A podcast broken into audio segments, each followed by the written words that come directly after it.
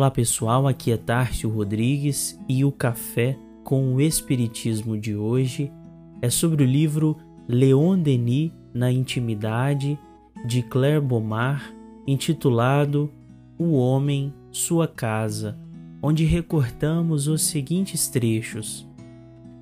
Apesar dos anos decorridos, guardo muito viva a lembrança do dia em que comecei a trabalhar na casa do autor de Depois da Morte. Como me parece próximo ainda aquele 2 de novembro de 1918, em que, com o coração inundado por uma jubilosa emoção, tomei lugar à mesa de trabalho. Ele me havia acolhido com estas palavras amáveis: Aqui estás em tua casa, mademoiselle. Minha voz, de começo trêmula, pouco a pouco se tornava firme e foi um tom quase natural que eu fiz minha primeira leitura para o filósofo. Tendo convivido com Leon Denis muito de perto durante 18 anos, conheci nele dois aspectos diferentes. O período da guerra operou nele uma grande modificação física. A barba grisalha e espessa lhe dava o aspecto de um patriarca a fisionomia adquirira uma majestade algo como uma auréola. Um visitante posto pela primeira vez em presença do filósofo sentia cair sobre si um olhar que atemorizava um pouco, olhar que podia ser comparado à sonda atirada ao mar pelo marinheiro que deseja medir a profundidade. Mas depois de alguns instantes de palestra, esse olhar se dulcificava e fazia esquecer a dureza anterior. Em uma palavra, o ser físico de Leon Denis revelava um pensador, um chefe, um condutor de homens. Os olhos têm o mesmo olhar cativante, incisivo, perscrutador. A infância e a juventude do escritor foram laboriosas e precárias essa é a razão pela qual, no retrato, os olhos do jovem não refletem a alegria que às vezes havia nos olhos do ancião. Bem superficiais são aqueles que atribuem o privilégio da alegria somente à juventude. Ele é por vezes um dos encantos da idade madura. Na brochura O Além e a Sobrevivência do Ser, o dirigente da doutrina espírita escreveu: Verifiquei a exatidão das revelações que me foram feitas por introspecção, isto é, por um estudo analítico do meu caráter e de minha natureza psíquica.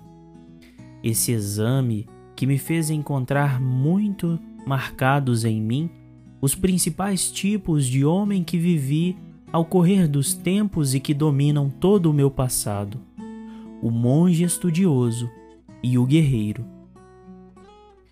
Claire descreve para nós um Denis perscrutador que num primeiro encontro poderia desconcertar o visitante, tamanha a profundidade de seu olhar, mas que logo se convertia na brandura do vivo ancião que acolhera a sua secretária com familiaridade e doçura. Apesar de carregar os traços do guerreiro de outrora, a personalidade altiva fora maturada entre monges, meio à natureza e suas perfeições. Assim, temos uma dupla combinação num só caráter: o monge estudioso e o guerreiro, indispensáveis para o apostolado que a vida lhe demandara. É o próprio Denis que demonstra essa investigação por introspecção sabendo amoldar perfeitamente em si a proposta de Santo Agostinho em O Livro dos Espíritos, relativa ao conhecimento de si mesmo. Dinâmica que se consolida na senectude jovial, transbordando a vida em abundância que nos lembra o próprio Cristo. Finalizamos com os ditames da obra O Grande Enigma, quando Leon Denis reflete os anseios e propósitos da velhice, coroada pelas boas obras. A velhice se assemelha a uma vigília prolongada, a vigília da eternidade. E o ancião é como a sentinela avançada na extrema fronteira da vida. Ele já tem um pé na terra prometida e vê a outra margem e a segunda vertente do destino. Daí essas ausências estranhas, essas distrações prolongadas que tomamos por um enfraquecimento mental e que na realidade são apenas explorações momentâneas no além, isto é, fenômenos de expatriação passageira. Eis o que nem sempre se compreende. A velhice, tem se dito com frequência, é a tarde da vida, é a noite. A tarde da vida é verdade, mas há tardes tão belas e poentes que têm reflexos de apoteose. É a noite, é verdade ainda, mas a noite é tão bela com o seu ornamento de constelações. Como a noite, a velhice tem as suas vias lácteas, suas estradas brancas e luminosas, reflexo esplêndido de uma longa vida repleta de virtude, de bondade, de honra. Fiquem com Deus e até o próximo episódio do Café com o Espiritismo.